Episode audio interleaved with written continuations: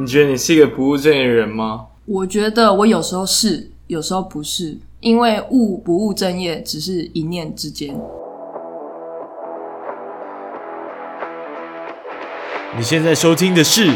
威廉不务正业。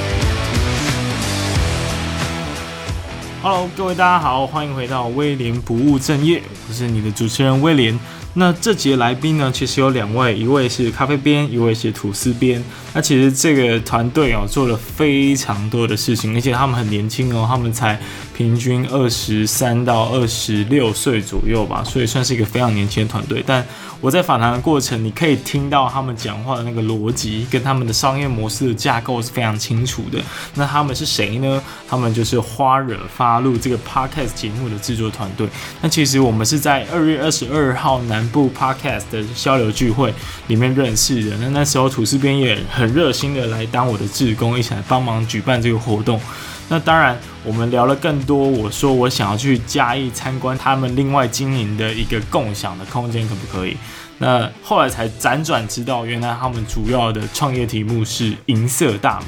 银色大门的由来，其实就是说他们在送餐的时候，他们打开家家户户的大门，那出来接受他们的服务，通常都是银发的长辈啊，所以才叫做银色大门。这集的节目中呢，除了我们聊到一些送餐过程有趣的一些经验跟故事之外呢，最让我觉得非常的佩服，也觉得他们很厉害的地方是，因为我往往啊在接触社会企业的时候，我都觉得他们常常是打的是一个同情悲情牌，但是这个团队很年轻的这个团队呢，他们打的是一种。呃，希望不只满足长辈的基本需求，也可以让他们，即便是年纪大了之后，还能够享受到以前年轻时候很喜欢、很多元的那种食物体验。那究竟他们是怎么做到的呢？职业图书馆，这集我们要聊的是老人送餐。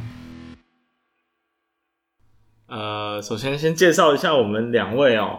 今天的来宾是，其实有一位我没见过啊，咖啡边。然后另外一边是另外一位是吐司边，那其实我们是在二月二十二号南部的那一个活动，嗯，呃，认识的。然后那时候你代表了你们的共创空间，Follow 共创空间来到博二，然后参加那一场活动，然后当天也感谢你的帮忙。嗯、OK 的，这是小忙。OK，那其实我觉得可以认识这么多 Podcaster，真的是我以前我有跟咖啡边讲，我觉得是我算是梦寐以求的一件事情，我梦想中的一件事情。我不相信。怎么说？真的？怎么可能？真的？我跟你讲，在大概二月初的时候，那时候因为有时候我们团队之间会讨论说自己的目标啊，嗯、或者什么之类的。在互相了解彼此的过程中，他说：“我觉得，我就问他说，你心里有没有一件很渴望，现在就是想要，真的很想要做到的事情？赚钱啊？”他没有，他是说他没有讲到钱哦，他是说我真的觉得，你看 YouTuber 都有那个 YT 聚会啊，就什么白痴公主会跟谁谁谁啊，然后拍一个合体的 Vlog，、哦、或是他们有可能一起合作这件事情，他们齐聚一堂那种氛围，让他觉得很向往。嗯、然后他就觉得，因为他就是很沉迷于 Podcast，所以他就很希望 Podcast 的 Podcaster 可以大家聚集在一起。嗯，然后就我就二月二十二。发生之后，我跟他说：“哎、欸，你梦想成真了，你有没有新的梦想？” 真的，那你现在新的梦想是失去了一个梦想。嗯，我新的梦想嘛，对啊，我觉得就是可以把音频做起来，然后可以当成算是我们的副业嘛。就是我们这个团队除了银色大门之外的，就是我们有自己成立的一个自媒体，嗯，然后变成是我们自带一个媒体去，有点像是类似公关的公关。部门的角色去跟外界更多的接触，嗯，就像我们前几天有去台北，然后我们就跟那个 Girl Talk 的 Ann 有有就是有录音频，也是因为 follow 这个名义，然后去跟他邀这个专访，所以我觉得就是嗯，录音频在这个梦想就是想要把它变成一个就是可以盈利的工具吧。它也可以赚钱，哦、但他赚的钱可能没有像银色他们这么多。嗯、但我觉得他可以是，嗯，我觉得是可以一个发展的空间。嗯嗯，但我我觉得短期内可能都还是有困难的。但是就锁定一个主题，努力的做下去，我觉得是我们现在。每一位创作者最重要的目标跟事情，嗯、跟使命吧，我觉得。好，那刚刚讲了我们认识的过程，那其实还没有好好的介绍你们。那你们要不要再跟大家隆重的介绍一次？嗯、我们今天来到的是你们的 Follow 这个空间，然后但其实你们不止做这个空间，你们还要做其他的计划，跟我们介绍一下这个计划跟你们这个空间中间的关系，还有你们自己本身为什么要做这件事情。哦、oh，OK，这样会很长篇大论。好，我先讲一下，就是介绍，等下由咖啡边讲。但是我前面要跟这个威廉抱歉一下，因为可能 follow 它旁边是住宅区，所以你可能现在有听到一些狗叫声，然后等下会有一些车子呼啸而过啊。我我们一开始有想说，就是要不要找一个比较安静的录音空间，但是我觉得可以保留这样子，有点嘉义乡，就是乡村的风土民情，乡村有点乡村，有点乡村。我觉得嘉义市相对于台北或者其他的地区，它还是有点，对，有点，就是有一种我觉得有种乡村的感觉味道。所以大家那种有点吵的话，就是对威廉的粉丝有点抱歉，但是没关系，这是我们想要保保存下来的原汁原味的感觉。好哦，谢谢你的解释。哦，对，就是我是咖啡边，Hello，就是嗯，我跟吐司边还有美边，我们三个人就是一起创业。但是 Follow 发露共享空间呢，就是我们自己用这个品牌再额外做出一个音频节目，叫花惹发露，嗯，就是这样的关联。然后 Follow 发露共享空间为什么叫 Follow？因为我们在做任何事情，最重要的事情是就是跟随自己的热情，就是倾听自己心的声音，而不是说去满足其他人的期待或者是社会的要求。反而最重要的事情是你想要怎么决定，即便你现在决定是积极的往前，或者是你就是现在决定想要耍废。那这样都是很很棒的，就是我们想要去告诉大家这个理念是非常重要，所以我们叫做 Follow。然后这个共享空间为什么跟我们另外一个品牌银色大门老人送餐平台有关联呢？那是因为我咖啡边之前就是在大四的时候，也就是去年，就是当送餐志工一阵子，然后在过程中发现这个老人送餐是非常有意义的一件事情。嗯嗯。那台湾现在有在做老人送餐的单位都大大小小，没有人把它整合在一起。所以呢，我们就想要做一个整合的平台来为这些长辈服务。那所以我们就是做两个业务，一个是在嘉义市有一个发楼发路共享空间，提供给一些人们来租借这个空间，做一些小型的课程或者是一些活动，或者是个人读书的时候可以使用。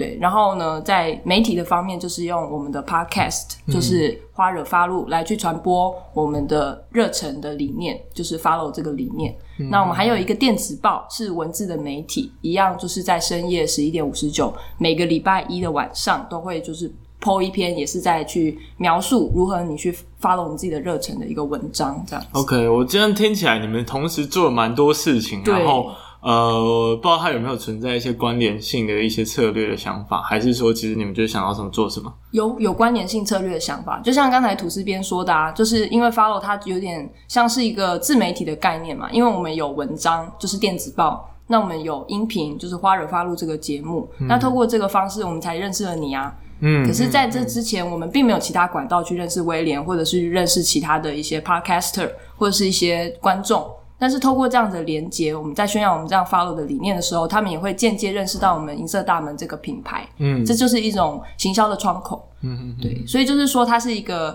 好比 follow follow 共享空间这个品牌像一艘船，它会带领我们走到哪里，但是我们你会让这个船成长，而且可以复制，是银色大门这个事业体。哦，我看到的是一个非常有想法的年轻人在讲出一段非常有意义的话。对，我刚好听到你们是从先去基金会服务，嗯，然后在服务的过程当中，其实慢慢接触到这一块领域。那我之前好像也也有在那个华安基金会服务过，但我那时候是用摄影的名义，我那时候是去帮忙一些活动拍照，或者是去他们送一些，比如说年节要庆祝，然后去。呃，长辈家关怀的时候，我就去帮忙做一些摄影的记录。嗯，那时候是做这件事情。那当然中间有很多的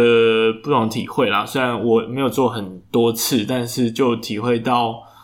我那时候印象最深刻的是到某一个独居老人的家里，然后完全没有电灯，然后四面就是都是水泥墙那一种，而且它是在一个城市里面。你就很难想象那么繁荣的城市中间有一个非常贫瘠的房子，里面家徒四壁，没有光线，只有一个老人。然后我们我们那时候要送年菜给他的时候，他也很困扰，因为他不知道要放哪里，所以没有冰箱。对，他没有冰箱，所以他他的生活就是非常的简节俭，非常的呃，甚至有一点简陋的，所以呃，算是体会到蛮多不一样的经验。那。你们你们在这个送餐的经验，或者是在服务的经验当中，发现了什么东西，让你们决定要开始做这件事情，而且让它做成发展成一个 idea，是一个商业的 idea 这样？嗯，就是虽然这个故事常常在其他的，就像我们的文章啊，或是就是广播也有就是谈到，但是还是很想跟大家分享，我们当初会想要做老人送餐平台的一个初衷，嗯，是因为我在当志工，有一天敲门，然后我就想说，昨天的便当为什么还挂在门口？然后呢，我就就觉得很困惑嘛。然后后来就是邻居有跟我一起去查看长辈，因为他知道长辈的床在哪一个窗口，嗯，就发现他因为肝昏迷而而没有了意识，嗯，所以我们就紧急的叫救护车跟联系社工，然后才就是避免一件憾事，嗯，然后那时候我才就是有一点惊讶，因为我一直以来都觉得这是一件非常简单的工作，就是只不过是送餐而已嘛，那就是只是骑车到点。我就走了嘛，但没想到我居然跟一个人的生命是有所关联的。嗯，因为我们是透过定时定点，我们就是十二点或者是傍晚五六点的时候送餐，嗯，所以当他这之中发生了什么事情，而子女不在家的时候，而他是独居，没有人去照看他的时候，这部分就帮助了他很多。嗯，这是这一块，就是另外一块个人成长的部分是，是我自从开始送餐，这些人跟我非亲非故，可是每一次打开门，他们都会就是非常的期待，甚至说，哎、欸。家里又是又是你这样子，对不起，我台语没那么好，嗯嗯嗯 所以就是因为我台语也不好，我反而在过程中跟他们越来越熟识，我反而回去看我自己跟我阿公阿妈的关系，我以前跟他们一点都不亲，可是自从帮其他的长辈开始送餐的时候，我就开始反思，那我呢，我自己家中的长辈呢，我有没有关怀过？我没有像对这些陌生的长辈这么用心过。然后我才大概这一两年中，我就常常回去看我的彰化阿公阿妈，甚至鼓励他，或是跟他聊天，即便我台语还是没有那么练登这样子。所以就是说，这是个人成长。那另外一块商业模式的想法是建立在有一个社会背景的。嗯，现在基金会跟协会他们有在做老人送餐服务，或者是你知道你家社区附近有里长会帮忙做送餐服务。对，但是他们都是不定期的，或者是因为你看会去参与这些服务的年轻人是比较少的。他们的志工普遍老化，大部分都是可能最年轻，顶多壮年，四十多岁，就是可能快要退休的年龄。他偶尔就是一些零散的时间来帮忙送餐，所以都大概四十到五十九岁，甚至在嘉义普遍的志工，甚至有六七十岁。嗯，这就是送餐志工人口老化，并不代表年轻人不愿意参加，而是现在基金会跟协会他们人力缺乏，他们有太多的业务要去。呃，去处理，比方说长辈他不是只有送餐的议题，他可能有医疗，他有沐浴，或者是居家整洁。嗯，那这些部分都是同一个社工或是同一个个管是在管理的时候，他的任务就变得多元，他没有针对，没有办法针对送餐去做一个部署，所以这是我看到的一个问题。像您刚才说的华山基金会，我们在嘉义市有之前有认识一个华山基金会的站长，而我们现在服务的弱势长辈，大部分也都是他转介的。为什么他会转介给我们？就是因为华山基金会，它可能只有固定的节庆节日才会做送餐，而且它不是送一般的便当，嗯，它可能是送年菜啊，或是礼盒。可是这样子没有办法解决它一到日那些日常的温饱，嗯，所以就是说基金会它看到了问题，但它不一定有这个资源或是人人力来去协助的时候，它就会转借给我们，我们就想要去成为基金会跟协会的候补，我们去补足他们的缺口，嗯，而且现在是高龄化的社会。在二零二六年，我们会即将来到十九趴高龄人口，就是人口数超高龄，对，超高龄社会。那这样子就是一个趋势，而且年轻人会越来越不一定会跟长辈同住，因为他要在外面工作赚钱，嗯，而且现在少子化，也就是说我们要工作的年限会越来越增加。那家中的长辈呢，他的饮食是最基本的生理需求。所以，依据这样子的人口的比例的考量，还有台湾现在资源破碎的情形，就是各家单位有在送，但他们的资源并没有串联，嗯，而且他们有这个自工的问题，但他们自工的问题只是因为他们没有透过网站，还有一个人力去专门去安排送餐的一些大小细节。嗯，所以我们觉得透过网络的整合是可以去处理这个问题。嗯，那最后一块就是，你如果打老人送餐，你就会发现台湾有大大小小的基金会跟政府组织有在做送餐，所以如果你是那个子女，你几乎要每一个网站都要点开。那不同的基金会跟协会有不同的审核标准，所以你就花很多的沟通成本，这就是儿女的困难。就是这些三十到五十九岁的困难，嗯、就是他们会觉得哇，申请要花好多时间，嗯、你要去跟政府去要通过那个评估是一段时间，但评估是正常的。但问题是很多地方政府他们的规定又不同，例如新北市永和区的永的区公所，他们针对弱势长辈，永和区的弱势长辈非常的尽心尽力。我们去跟永和区区公所的一个社会处的处长聊天过，然后他们就说哦，针对弱势长辈的饮食，他们非常的用心等等。但是自费户长辈就没有在做了，嗯，因为资源稀缺，或者是说人力缺乏的问题，还有审核标准的问题，嗯，然后公部门并没有在服务自费户，就是自费户就是他们可以付费，那我们来帮忙送餐，它只有针对弱势户，但是其他的地区又不一样，它可能有在做自费，但是人数又有所限制，甚至有些家医是区公所，它是不一定有全部是，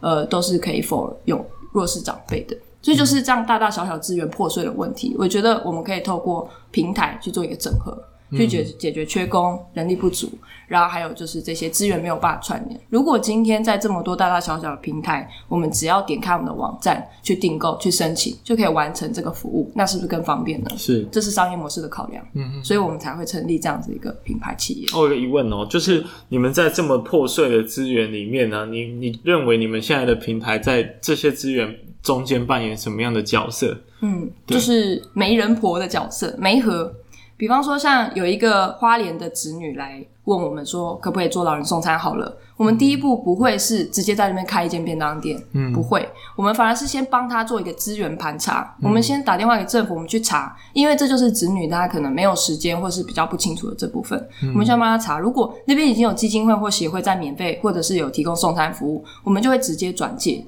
避免资源浪费跟重复。嗯。那这是这一块，所以我们是一个媒合。那如果当地都没有基金会或协会在做服务，会怎么样呢？我们就会去寻找当地的基金会，他可能没有在做送餐，但他可能有共餐，嗯，就是大家一起来吃饭的一个食堂。那他为什么没有送餐呢？就是人力缺乏嘛。嗯、那所以我们就会跟他媒合。就是我们会给他一些车马费，例如你的志工要送餐，我给你车马补贴。嗯、然后如果你的便当多少钱，我们就付你便当费。嗯、那这些费用当然是子女支付给我们，所以我们中间赚手续费。嗯，但这因为这个手续费是必须的，然后养活我们的团队跟公司嘛。那这个就是一种媒合的经验，我们会去媒合当地，如果没有送餐资源的时候，我们去看那里有哪些是符合老人送餐的一些资源，我们把它建立起来。嗯，对。我觉得概念蛮清楚的，因为我刚刚想到的第一个问题，其实是想到说，那这样子会不会去抢夺到原本正在做这些事情的平台，或者做在这做这些事情的基金会等等，他们原本的工作会不会因为你们的出现就不见了？嗯，但是我听起来你们是试图要去强化他们的工作，然后去补强他们现在没有做好的部分。嗯，我觉得这是一个很好的概念跟出发点。嗯，那第二个是我想到另外一个。呃，角度是，万一今天有一个政府，他或者是新的新的呃政党轮替的关系，他们上任，然后发现这一个问题的的确有很大的存在，那他们跳出来解决这个问题，最大的方式就是他们也意识到，哦，长辈真的很重要，那我们应该要投入更多的资源在这里。那这时候，你认为你你你跟政府之间的关系又是什么？我们就会拿他的补助啊。对啊，因为我们已经做了，我们已经做了，就有点像有点像 BOT 那种概念，我们已经做了，那他们也有心要做，那当然是我们去积极申请，或者是应该是我们积极去申请这个，告诉他们说，如果你要做这一块，你终于意识到了这个问题，或是你们现在有经费想要解决这个问题，当然找我们喽。所以我们刚刚合作关就是合作关系。嗯嗯嗯，对对。那为什么他们现在还没有找你？因为我们现在还不够大，因为之前我们就是有。在还没有啧啧募资之前，其实我们就有积极跟市政府，嗯、或者是因为我们现在在嘉义市政府送餐，就是有一个医院叫嘉义基督教医院。对。然后那时候其实我们就有跟他们社工啊，或者是里面的一些人员有有讲我们这些的构想。然后最基层的其实他们都觉得很不错，就是在第一线接触长辈这个社工，对他们都觉得这个构想是很好的。但是把这些构想再上层到一些主管可以做决策的一些高阶主管的时候，就又又会被挡下来，我在想，可能是因为我们那时候还不够大，或者是我们还没有够多的成果，让他们知道说，让他们觉得我们可以办到这件事情。然后等到我们这支募资案其实上线，大家有一个成熟度了之后呢，就是呃，家基那边就是有跟我们联系，然后他们开始转介一些弱势的长辈个案给我们。然后我在想，是不是因为这样的关系，让他们觉得说我们，哎，好像真的可以用年轻人的方式去，呃，真的建构一个比较是相对自动化的系统。嗯。然后不用呃太多的人力去管理，或者是他们可以真的把送餐这这件服务可以外包给我们，嗯，就是让。嗯，让他们缺口可以被补平。嗯，就是他们送餐的缺口，其实现在最大的就是送餐人员不足，跟送餐就是比如说他们六日不送餐，然后或者是他们的经费不够，经费不够吗？他们经费很够，是他们不懂得找到一个比较对的方式。例如现在嘉义县的志工，他们你可以去查到新闻，嘉基缺工的问题一直存在着好几年了。都是像我刚才说的，都是普遍职工老化，而且加一个问题就是说，他们的幅员很大。其实很多乡镇都是这样，所以对于那种六七十岁的一些志工妈妈、志工爸爸来帮忙送餐是比较辛苦的。嗯，而且他们就是没有用网络串联整合的方式。其实我们像用 FB 找人是蛮容易的，嗯，但他们并不一定有时间或者是有这个能力去找。嗯，甚至我们要邀请他们说送餐的时候，可能要用一些 app 啊什么的时候，嗯、他们就说我不会用，这就是老化的一个现象。嗯，但是我认为这是可以先从青年这边做起，然后把它变成一个系统化，嗯，最后所有年龄层都可以透过简单的方式来操作。那我觉得你们做的很好的一个点是，应该是也是你们的强项跟其他平台不一样，在于你们的送餐人员其实是有基本的训练的。那你们的送餐的机制也正在优化当中，比传统的这个送餐的方式来讲，那你们如果是在训练这些送餐员的话，你们有什么注意事项？我想问你们现在送餐都是谁呀？我们现在主要帮忙做送餐的一个志工，大部分都是大学生，嗯、再来是待业跟转职的家中妇女。就是转职中的一些人，哦、男生也有，嗯、就是他可能就是正式辞职了，然后他在找下一个工作的时候，中间是有一个空档时间，嗯、他就来服务。嗯、那另外一块就是退休族群。那退休族群就是我们不会还没有收到一些六七十岁的长辈，反而都是像那种五十六十五六十这样子的的人力来帮忙。但是现在主要我们能够接触到，真的都是大学生为主，嗯、因为他们可能真的时间比较好调配，而且他们习惯用网络。嗯，对对对。那对他们来说，除了赚钱之外，你还会看上哪一些特质来决定要不要让他们当训那个送餐员？嗯，其实不是我们。决不决定，反而是一开始我们在告诉大家说，我们会有一个网络的一个选单嘛，请他点说哦，我要成为送餐大使。嗯，然后他在填的时候，我们都会邀请他写一个为什么你会想要参加这个这个职务。那、嗯、他就会说哦，其实是因为可能我家中的长辈啊，我跟我阿公阿妈啊，所以很有感。或者是说，我觉得这件事情很好，因为我一来是投入公益或者是一个服务人群的服务，我同时又有部分的车马补贴，也不至于说都是好像一直靠你的血泪去去协助，你还是有一个平衡。嗯，所以我们都发现，他们其实在跟我们申请送单大使的时候，都有这样共同点。那同时，我们也会再再度确认说，呃，我们这边可能有时候有一单没一单的哦，或者是说，就是长辈他只能。真的要需要注意很多状况，例如我们不希望像呃一般的外卖平台，那可能就是 Uber Eats、Foodpanda，他们就是送到就走，因为他们要的是抢时间接单嘛。对，这诉求不一样。可是我们要的是，你到了一个定点，跟长辈大概聊天三到五分钟，或者是帮我们留意一下长辈有什么状况。那我们就有一个回报，就是有现在有一个 App 可以做一个回报系统。然后我们就可以，我们后端人员就是我跟图司编就可以去看说，就是诶今天有什么状况？但任何异状或是有需要帮助的地方，我们就可以再媒合。嗯，比方说发现诶这长辈好久没有，好像好久没有沐浴了，洗澡了。那我们就是不是就可以去通报当地有在提供沐浴车服务的基金会呢？嗯嗯。那例如说像之前有一件小事啊，但真的事情蛮小，就是说诶为什么长辈每一次用餐的时候都是用免洗筷呢？那我们就问他，就发现他完全没有那个环保筷。那我们公司就有提供环保筷。嗯，那又例如我昨天才刚送餐，然后就是因为最近天又冷了嘛，然后就发现长辈他的衣服破掉了。而且也不是只有我这一个发生，是我回去看我们的送餐关怀记录的回报，就是也有送餐大使注意到他穿的总是穿那件衣服，而且穿的不够暖。嗯、那我们就拿了之前有人捐赠的一些衣物送给他。嗯，那这就是送餐关怀，就是 Uber 一直做不到的地方，这也是我们会想要去做一个训练的地方，嗯、就是多一点关怀，多一点鼓励。因为大部分的长辈他长期一个人在家，或是一直处于经济比较需要帮助的一个状况，他可能会比较忧郁。例如他们会说“哩哩啦啦”，我哩哩啦啦，或者是为什么有一天我醒来的时候，我没有发现我自己已经死了？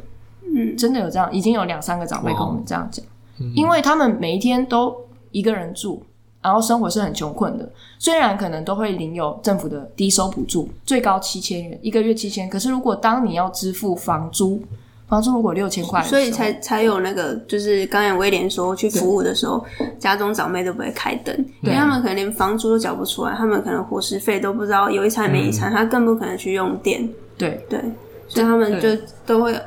家里都是乌漆嘛黑，这样就会有一个恶性循环，就是他可能晚上就跌倒。对，那跌倒了就又会有需要人来帮助，这样子。医药费要负担。对啊，对。那你们有没有试图去联系他们的子女呢？哇，这个当然有，但是就是我们刚才有说，我们服务的弱势长辈，其中是低收、中低收、生障，还有一个叫做经济边缘户或者叫做弱势边缘户，这种呢，就是他有子女。但你就是联系不到，嗯，他们家庭关系之间可能有一些问题，那、嗯、同时又是你没有办法去介入处理的时候，那可能政府查到他，比方说要申请一些福利或补助，然后政府说，哎、欸，啊，你女儿是什么什么职位啊？哎、欸，啊，你儿子是什么什么工作啊？嗯，你没有办法通过这个标准，或是你儿子有这个房地产啊，或是你家只有一个宅，可是儿子拿走了，女儿拿走了，嗯、那这种状况怎么办呢？他还是需要帮助，没有人去管他。所以其实社会上真的有很多，当我们走入这个服务的时候，才发现真的有人有这个实际的需求，可是他可能身份没不一定能够通过这个低收或中低收的标准。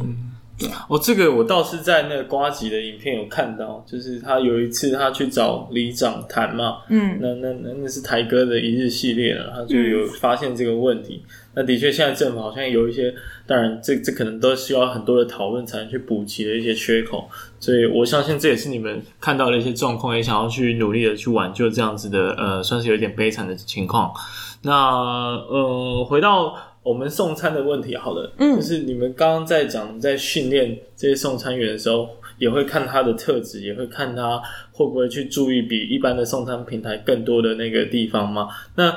假设今天，我我相信这是有可能的，包括邮局好像有在做这件事情，他们在送货的时候，他们也可以帮忙送餐或者是帮忙问候。那 Uber Eat 跟 Foodpanda，呃，我相信他们总有一天可能也会踏入这个领域。那你觉得那那个时候，你们站在那个时候的立场来讲，你们的优势是什么？你们跟他们不不没办法被取代的那一个关键的原原因是什么？嗯。就是讲 Uber Eats 还有 Foodpanda 好了，对我们公司有去发想过，就是如果说他们今天注意到了这个呃趋势，他们可能就增加一个选单，叫做银法银法餐，嗯，这样就好啦。嗯，但是问题是，他们能不能真的跟在地的基金会？或者是在地的协会有一个资讯上的保持的密切的联系，嗯，他最终就是提供一个银法餐的一个其中的选择。那消费者要不要订是他们的决定，嗯。可是因为我们我们现在已经有跟各个大大小小的基金会跟协会去做一个。媒合跟合作了，像是在地有一个基金会，然后在新北市有一个热心发展协会，那甚至还有失能者服务协会等等。那这个就是我们联系的资源。那未来在我们的网站平台上面都会去串联跟导入这些服务，嗯、也就是说，会来这边订购的帮长辈订餐，是不是本来就是子女三十到五十九岁这个族群？那他可能订餐不一定只是想要订便当啊，他可能想要订其他餐点。此外呢，他可能还。对啊，可是可能是符合银发长辈的披萨.就是它的用料是比较少盐少糖，那、嗯、是比较软嫩的。那这个部分我们还会再连接，像是一些有些长辈我们在送餐的时候，他说啊不要送餐，因为我喜欢自己做。嗯，可是他真的有时候真的没办法久站什么，可他只是不方便出去买食材而已。那我们可能未来也会导入像一些蔬果箱，就银发长辈的蔬果箱，嗯、或者是一些像最近有一个厂商，他是做有点像雅培的那种营养品，对对对，营、嗯、养奶粉。嗯，对，那这个奶粉呢，也是我们就是一些长辈的副食品，嗯，还有一些它其他相关的产品，也是可以未来慢慢加入这个服务，因为最终我们的平台的使用者就是三十到五十九岁的子女，对，所以子女会想要帮长辈多做一点什么的一些服务，都是我们未来可以去做一个纳入，所以不可取代的地方就在于我们专一的在服务这些银发族群，我觉得这很棒。我觉得非常棒，怎么突然？谢谢，因为你们不止晋级了吗？大部分人都只关心到他们的基本需求，但是你们希望在基本需求之外，提供他们更多元的选择，甚至那个选择可能是一种享受。这也不禁让我们想到，假设我们今天是越来越高龄化的社会，其实我们也希望我们的老年生活其实是有一定程度的享受的，而不是我只要吃。很基本的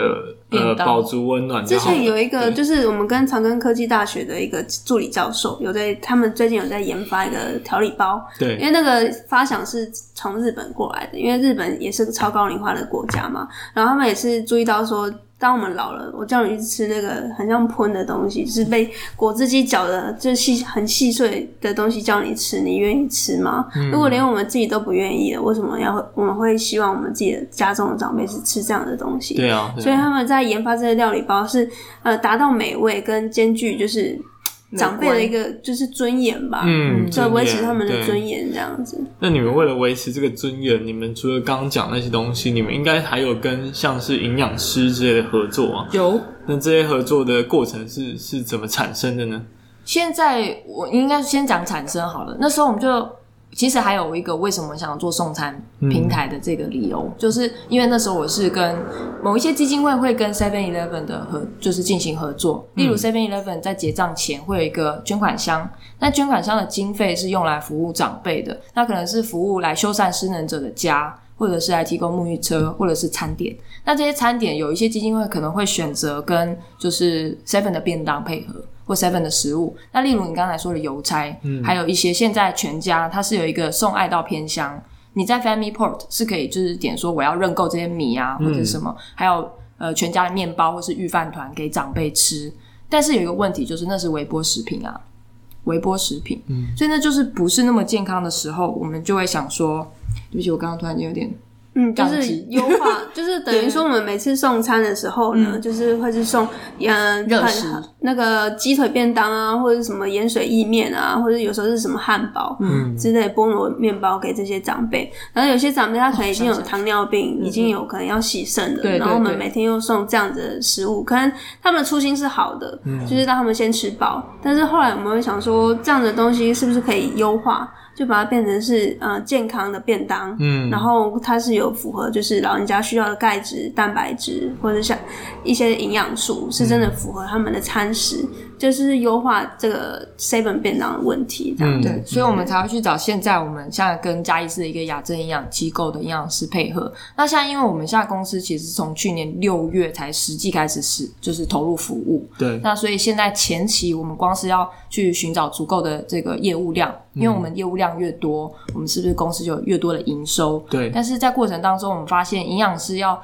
在很前期的时候就导入自费的咨询服务或者一些整合服务，可能有一点困难，因为你连受众都还还不知道你这个品牌的时候，嗯、你就是急着去推，有一些状况。那所以我们现在前期跟营养师的服务是针对这些弱势长辈，我们的营养师就已经有去做一个二十四小时的营养迷你评估，嗯，到府来关怀跟去评估这个弱势长辈要怎么吃，还有一些饮食建议。这个是现在。营养师跟我们的服务，但未来等到我们泽泽募资四月十四号之后，我们会陆续导入自费长辈的一些营养咨询，嗯、还有就是更深化。就比方说，子女想要问说：“哎，那我长辈这个血红素最近过少，你们建议说我除了这个跟你们申请送餐之外。”我在家里要注意一些，要补充什么样的营养？嗯，那这就是可以额外加购的一个服务。OK，对对对，我觉得很好。对 对对，因为我我有遇过其他在做这件事的团队，但不一定是送餐这个领域，但是我多半看到的都是在乎基础需求。但是你们试图要让子女在选择购物的消费的时候，其实是有更价值的选择的。我觉得这是一个很好很好的事情。那你们当然，你们做的事情可能只是代替这些子女执行这件事情，可是他们还是希望在提供更多人的服务的时候，你们是帮得上忙的。我觉得这这真的是让我没有。在这场访谈之前，我没有意识到，也没有观察到这个现象。对，嗯嗯，那这样子这次的访谈就非常的有意义。至少对我个人来说，我们也对，我们也希望是有把就是这件事情是有解释到好，因为代表如果威廉都已经做了那么多功课，都还有一些事情是没有办法了解的，那更何况是没有就之前没有听过我们银色大门的人。Maybe 对啊，那我觉得还有一个落差吧，就是这些东西我看不到，但是你们。似乎应该可以把这些事情让更多人知道，不只是送餐这件事情，而是你们送餐的时候还兼顾了哪一些需求，这件事情也可以让更多人知道的话，或许对你们的业务量是有帮助的，嗯，可能有很大的帮助的。哇，很好的建议。其实我们也一直都有在努力，在透过 FB 还有我们自有官网，就是做一个长辈送餐日志，用内容行销的方式，就是可能是一些文章吧，一些相关的文章。那有一些子女，我们发现现在 Google 最喜欢搜寻的一些关键字是什么呢？他就打。老人送餐自费桃园，那你就知道桃园有自费户在寻求这个服务哦。Oh. 老人送餐自费台中，然后老人送餐自费嘉义，有一些这种关键字。那现在最大会买老人送餐广告，我们买不起。那个门诺基金会还有一些基金会，他们的财力较雄厚，对，所以其实基本上我们现在如果买 Google 的关键字。真的成本会有一点相对比较高，嗯，因为光是老人送餐这个字就已经被他们前就是前面好几大的基金会买走了，对，所以我们不会去想要在 SEO 去买这个状况去竞争，因为那是烧钱的方法，是，所以我们打算用内容行销，像是我们在，可是我们也真的是实际有做到这件服务，例如说我们在过年的时候，因为我过去是读农业推广系的，他学全民生物系管理学系，但重点是我在大学的时候就是接触很多嘉义在地的小农。那小农你就知道有一个理念很好，叫产地到餐桌。对。然后产地的食物如果到餐桌，它就会降低碳足迹、碳排放跟减少食物里程。对。那这样子可以帮助大家更了解在地的食材。那我们就想说，嘉义嘉南平原有这么多丰富的农产品，嗯，这么多好的物产，那为什么不直接放到嘉义的一些老人的食堂，或是我们合作的餐饮店，煮出健康的料理？因为他们可能是无毒的，或是有机的，有机的可能成本太高，但无毒或者是格外品。就是他们可以就是跟我们合作，那我们在过年的时候就有送过一些橘子啊、柳丁，然后就是送给他们，嗯、就变成说让他们知道说送餐的时候我们不会只有送一些便当而已，嗯、我们会送一些更加注重于关怀跟健康的一些产品，像是农产品，对，所以就是我们有在把这些故事呢，还有一些。跟长辈相处的过程的一些感人的或者是值得注意的，嗯、都有在网络上。然后我们发现内容行销真的有效。嗯，我相信对你们的方式应该是内容行销跟口碑是最好的方式。对对对对。那我刚刚听到就是送餐的部分啊，你们应该也是有跟一些在地的商家合作。像我看你们的募资平台是有林聪明这个像这样子比较有名知名的这个在地的餐饮服务。那你跟他们的那个合作的方式是什么？然后。呃，就以李聪明来讲，你是怎么说服他们来加入这个计划？嗯，这你要讲吗？林聪明这个部分是因为他，哎、欸，怎么讲啊？我们认识这个执行长佳慧姐，就是因为我们在一次的培力营，因为算是。地方，因为我们之前有参加过嘉义市政府的一个比赛，对，然后得名了之后呢，有一些就是他们后续的一些办培力营的营队，他们就希望我们一起再去参加。嗯，然后那一次就是因为林聪明杀过鱼头的执行长林佳慧，他们就是在分享他们自己在创业的过程中的一点点滴滴，然后我们三个人就有点看到我偶像的那种感觉，就是 因为小我是嘉义人，所以我小时候就是吃林聪明长大的，然后看到他在分享他的这个过程中，就觉得很感动，然后。我们三个人就是在会后就跑去跟佳慧姐就是攀谈，然后希望可以就是毛遂自荐，对，毛遂自荐，就跟他说我们现在有一个银色大门的这个计划，嗯、然后希望为嘉义的在地的弱势长辈服务等等的。然后因为也过于仓促，因为他也时间很宝贵，他下面还有行程。嗯、然后可是我们就简单介绍了一下，然后递了名片之后呢，我们就就大概两三天过后，就某一天。就是我们还我们好像有加 Line，对，我们有加 Line，然后后来就是某一天两三天过后，就是咖啡店的手机就响了，嗯、然后想说谁，然后就是一看就是哎、欸、是佳慧姐，就是那个执行长，然后我们 对，我们两个就就因为那时候美编不在旁边然后我们就想哇我这打要要干嘛，然后就接起来，然后佳慧姐就说她想要再详细的了解一下我们这个银色大门的一个服务的就是内容这样子，然后我们就很兴奋，然后大概手机大概也是大概。聊了大概二三十分钟，然后我们就约了见面，嗯、然后就实际的详谈说我们这个计划的内容，这样子。然后他那时候他提出了很还蛮多的方案，然后他就是有点像是夜师，有点像是创业辅导的那种夜师前辈，然后给我们一些建议。嗯、然后再来他是觉得说他们林聪明砂锅鱼头，其实他们以前就是有一些呃老客户，他们也是可能从小吃到。吃到大吗？吃到老，吃到老。嗯、然后可能因为老了之后，他们可能必须有一些饮食的禁忌要考量。可能糖尿病人，他们可能要少油、少少糖、少盐。嗯、但是林聪明砂锅鱼头，他毕竟他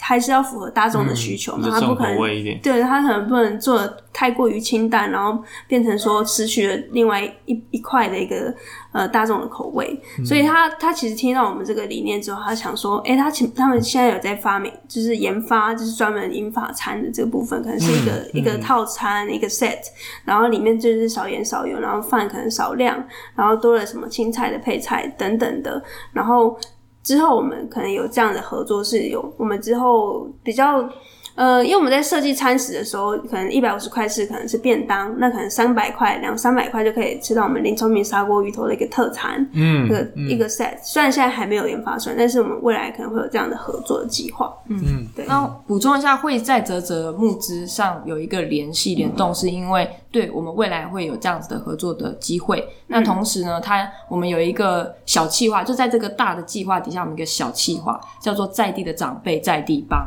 嗯，其实简单来讲。就是拉赞，当然是拉赞，不是那个赞助赞助。因为我们去想，长辈最有钱嘛。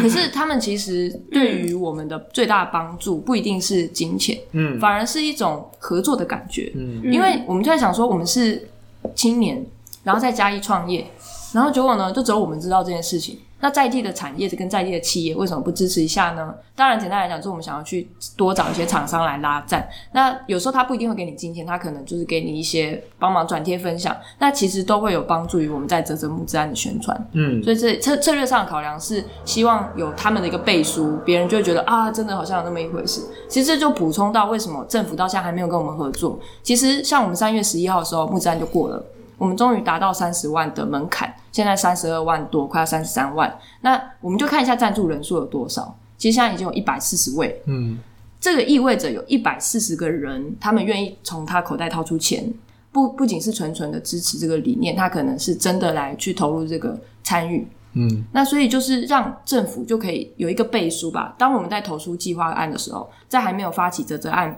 啧啧募资之前，我们可能都只能用文字的叙述，嗯、用一个好像比较空的一个概念在讲的时候，嗯、他们没有办法评估我们到底能够服务到怎么样的程度，到底能够唤起群众的意识到怎样的程度。对。但是当我们啧啧募资案过后，我们把它整理起来给政府看的时候，我觉得我们会再勇敢的提案好多遍，嗯、直到他们。答应跟我们合作为止。嗯，我接下来想问的是，在这个服务的过程当中，你有没有什么？你们两位有没有比较印象深刻长辈的故事？然后那个故事是打动到你，甚至现在对你的呃人生也造成一些影响的？嗯，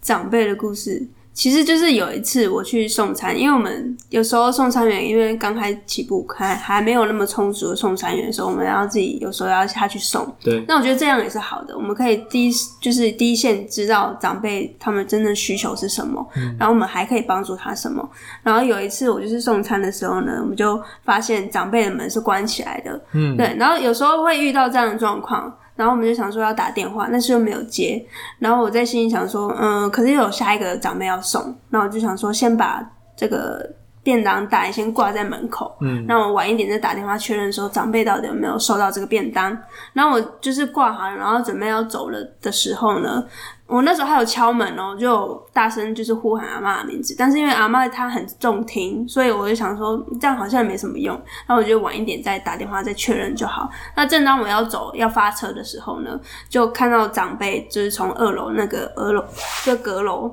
然后推门出来这样，然后他才看到我在下面。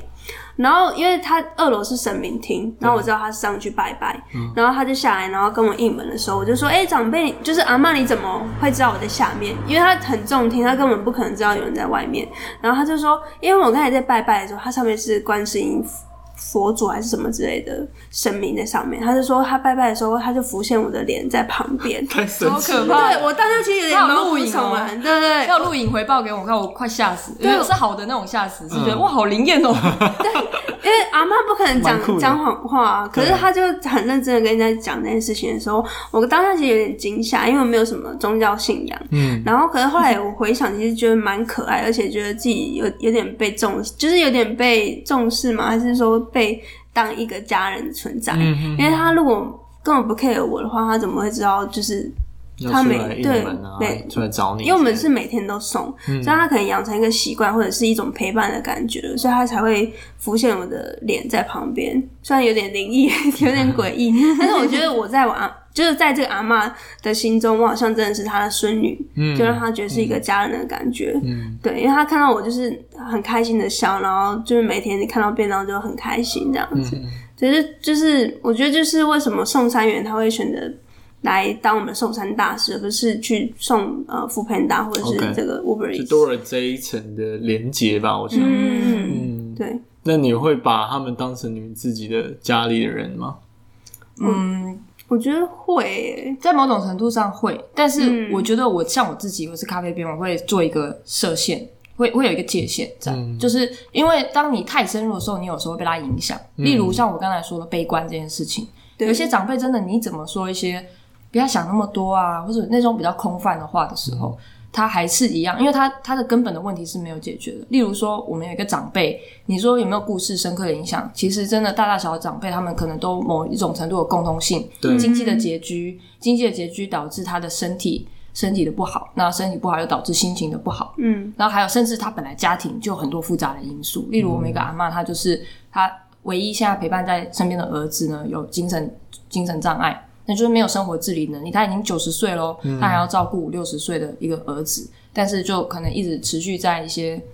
比较没有办法像正常人一样应答跟自理的能力，所以他也是很辛苦。嗯、那他另外一个儿子就是就是被关在监狱，就是说他的家庭的复杂的情形是我们一般人很难理解的时候，你要去讲一些空泛说，哎呀你要开心一点啊什么，那个是一点用都没有的。嗯、对，所以就是说，我觉得在过程当中就是会有遇到这些情形，所以我们。如果真的太靠近像家人的时候，我会影响到我的心情，反而没办法成为他的一个后盾跟支持。嗯，对对，所以就是我会很清楚说，对，那是他的情绪跟身体状况，还有他的一些家庭的背景，我我尊重这一切。嗯，但是我愿意的是，我在我能够做到的范围去给他支持跟协助。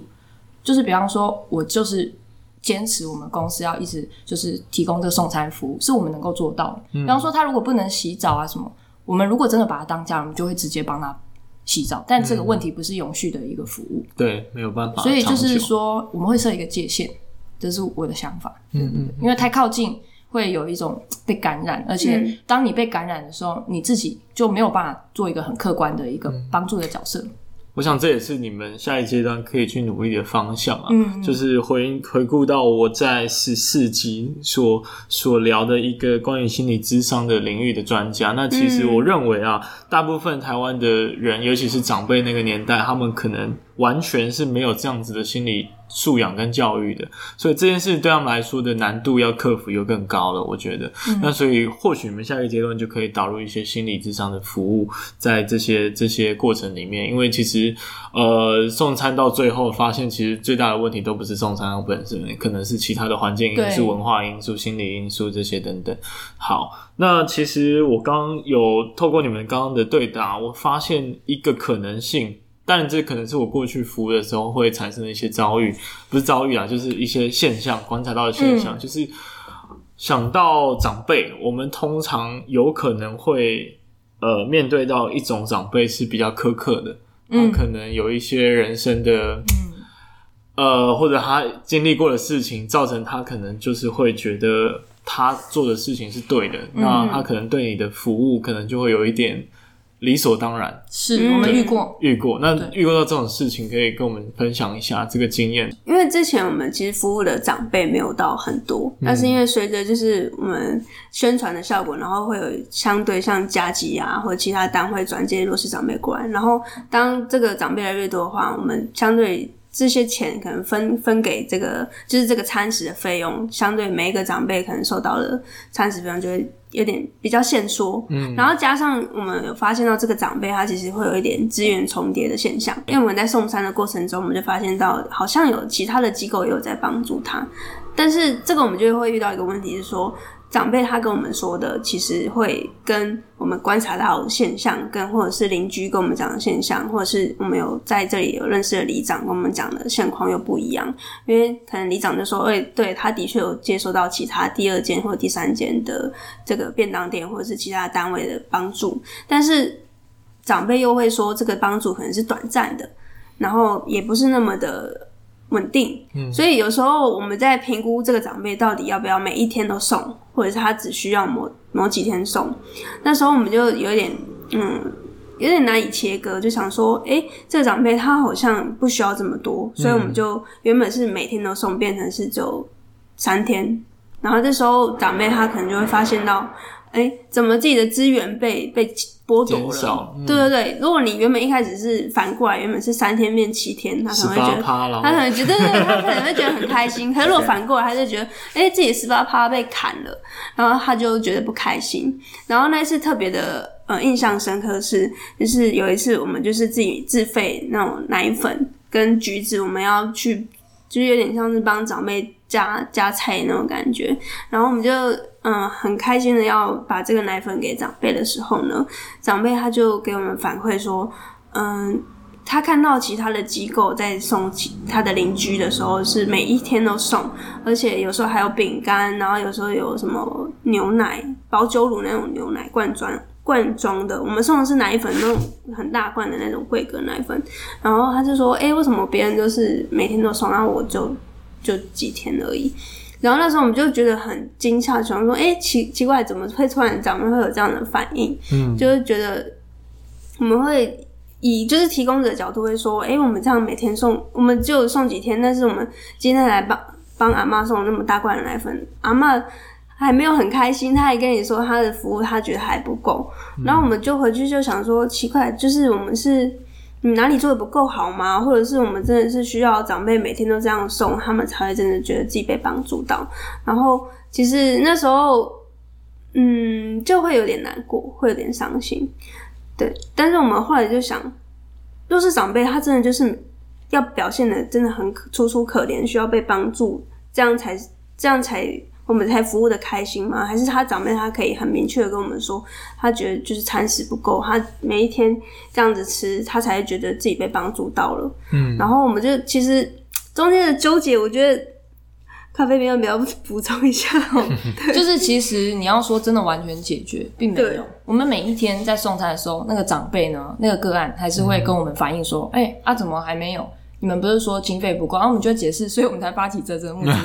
对啊，所以就是为了解决这件事情。可是，就算我们真的募集到钱，我们还是要再重新评估啊！不是说为了满足他的感受，嗯，我们就一再的给予，但他心里还是觉得匮乏的。嗯，所以我觉得我们从中学到的是一开始，因为这是我们第一手接到的个案，我们成立以来第一批的个案，我们在一开始告知的。功课上就没有做足，我觉得是这一块，嗯嗯、所以我们下一次再接收到新的个案的时候，我们会做一个前提，我们就会说，哎、欸，这些都是别人在赞助的，那我们公司呢，还是会去依我们的财务情况或者是资源的分配情形做一个分配，嗯，就是我觉得告知会加强。然后再来就是，就算告知了还发生，就例如现在这种状况的时候呢，我们就可能要做一个 QA 系统，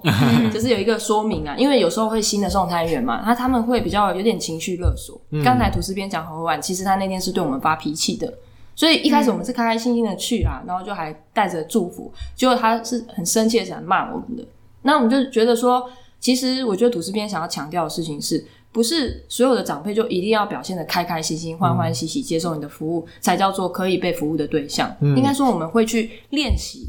还有告知我们的送餐大使说，长辈是有情绪的，因为他会有感觉到被剥夺的感觉。嗯、我们会去允许他有这样的情绪发生，但是我们会有相应的措施，因为总不能说他心情不好在那边。叫啊吼叫，或者是说跟你抱怨的时候，我们就感觉到不开心，然后跟他对抗吧。嗯、因为我觉得对抗不是一个解决方法，嗯、应该是说在以后要去加强，就是事前的沟沟通跟告知，还有当他说出来说我们要讲怎么样的话语，会我们在实际的尝试中是比较有效的。嗯、现在我们的采取的方式就是每一次都还是理性的。然后呢，用一点半哄的、半半讲理性的方式来告诉他说：“不啦，啊，就是今麦级不高吧？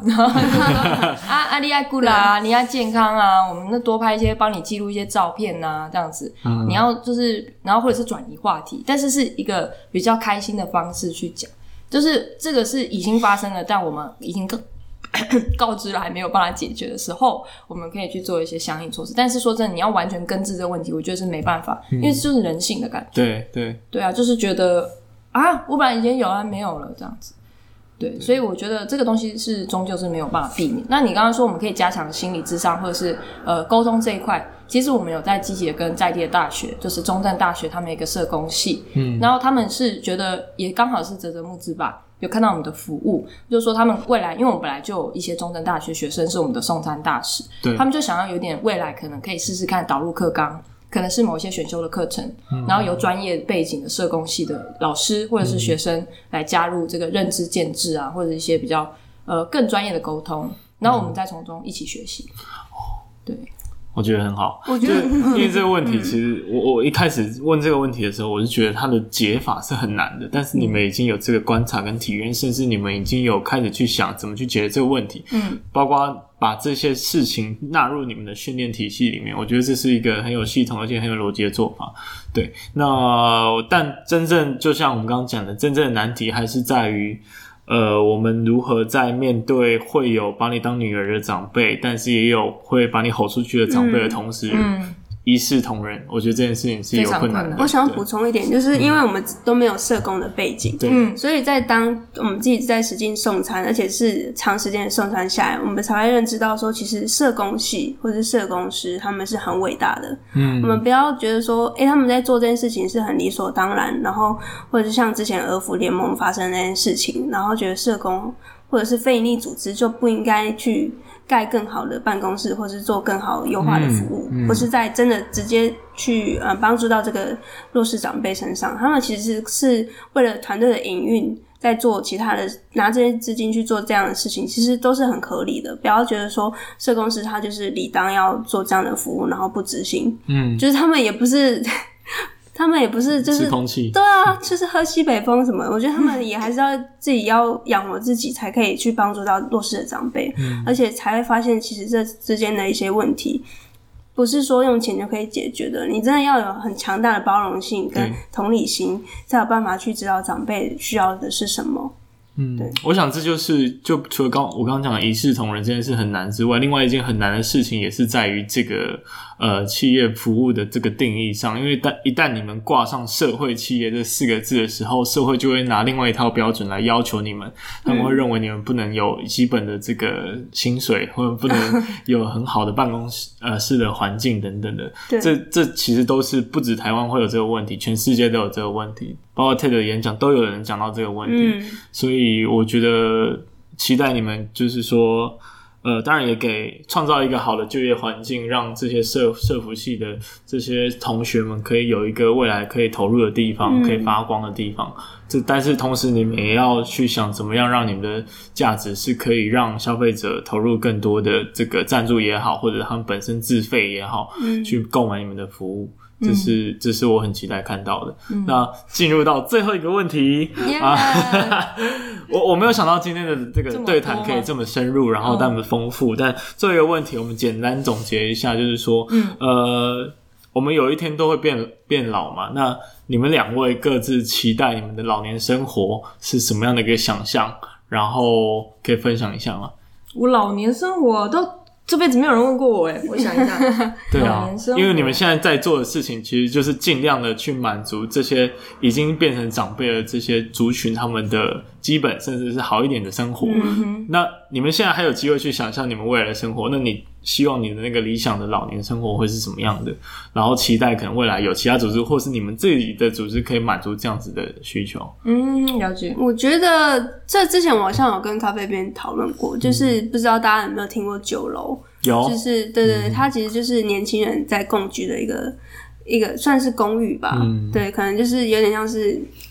共享空间吗？但是大家是住在一起的。嗯、然后我们想要打造的，可能就是类似是老年版的这种酒楼的概念，或者是轻盈共创。对，我觉得都是很不错的想象。如果我老了。住在这样的公寓，大家是很友好的，互相帮助。即便我今天没有结婚，或者是我今天就是可能老伴挂了，我都还有这样的一个空间，可以去可以认识到其他的不同的朋友，来自四面八方。嗯、但是这是非常安全的一个场域，让我可以很安心的在这个地方可以认识新的新的朋友，然后认识新的领域，然后不要就是好像独居了，就好像要被关在一个地方。即便他是自由的，嗯、但是他他就。此生就在那个很黑暗的地方，然后或者是整安养院这样的选择，我觉得可能类似安养院啊，但但是它的感觉是比较有尊严的，嗯、然后或者是可以相对对对对，可以相对自由选择你要认识谁谁谁这样子。嗯，我觉得我的想象会是这样的。OK，那咖啡边呢？我的想象，我我是比较倾向于简单来讲，就是我现在想做什么，我都可以做，对吧？就是比方说，我想去哪里就去哪里，我想吃什么就吃什么。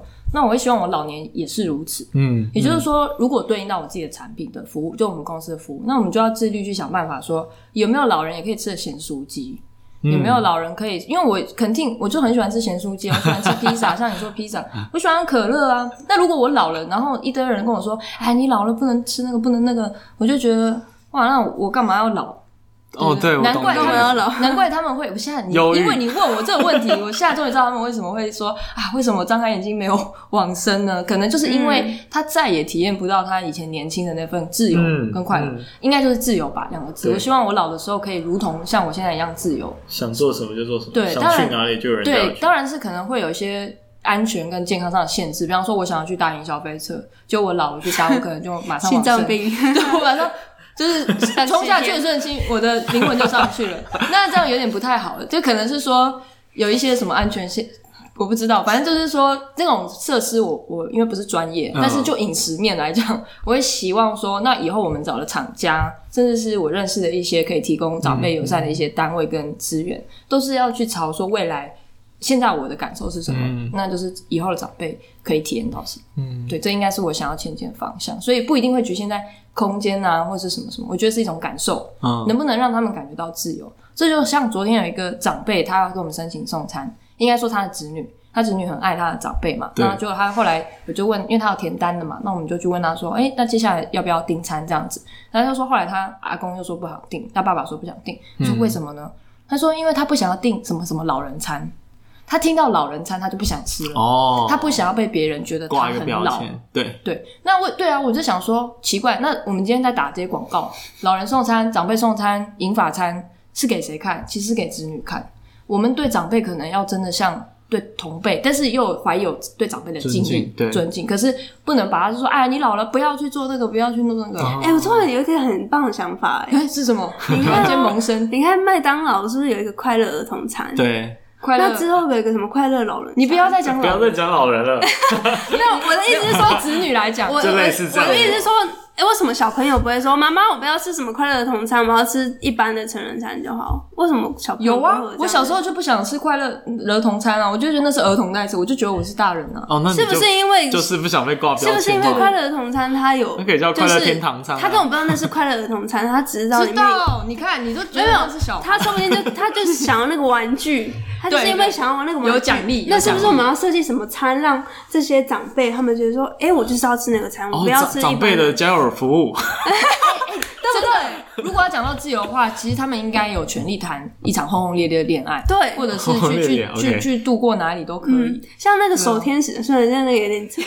对，有点太远了。OK，这个太远了。没有，应该说要有一个奖励，但是因为有点像尊重他们的尊严跟感受，我们在他面前不能就是限制东限制西，反而可能餐点上或服务上更贴近我们现在的感受。就我们什么感觉，就对应在老人是什么感觉，就用这种同理的方式。所以其实我们很关键，刚刚已经谈到了非常多，包括我们很热烈的在讨论，还有哪一些高龄的服务是可以提供的。其实足以证明高龄产业在我们这个社会其实是越来越大越看重，而且也看好的一个方向。嗯，那其实现在也有很多在做，比如说长辈的出游啊，多福多福嘛，那还有。呃，长辈的送餐，长辈的这个共居的生活等等，其实都有人在做。那当然，你们在送餐这一块是更专业的，嗯、所以我想这个产业是越来越好的。嗯嗯，那。我们今天在有欢笑又有严肃的情况下，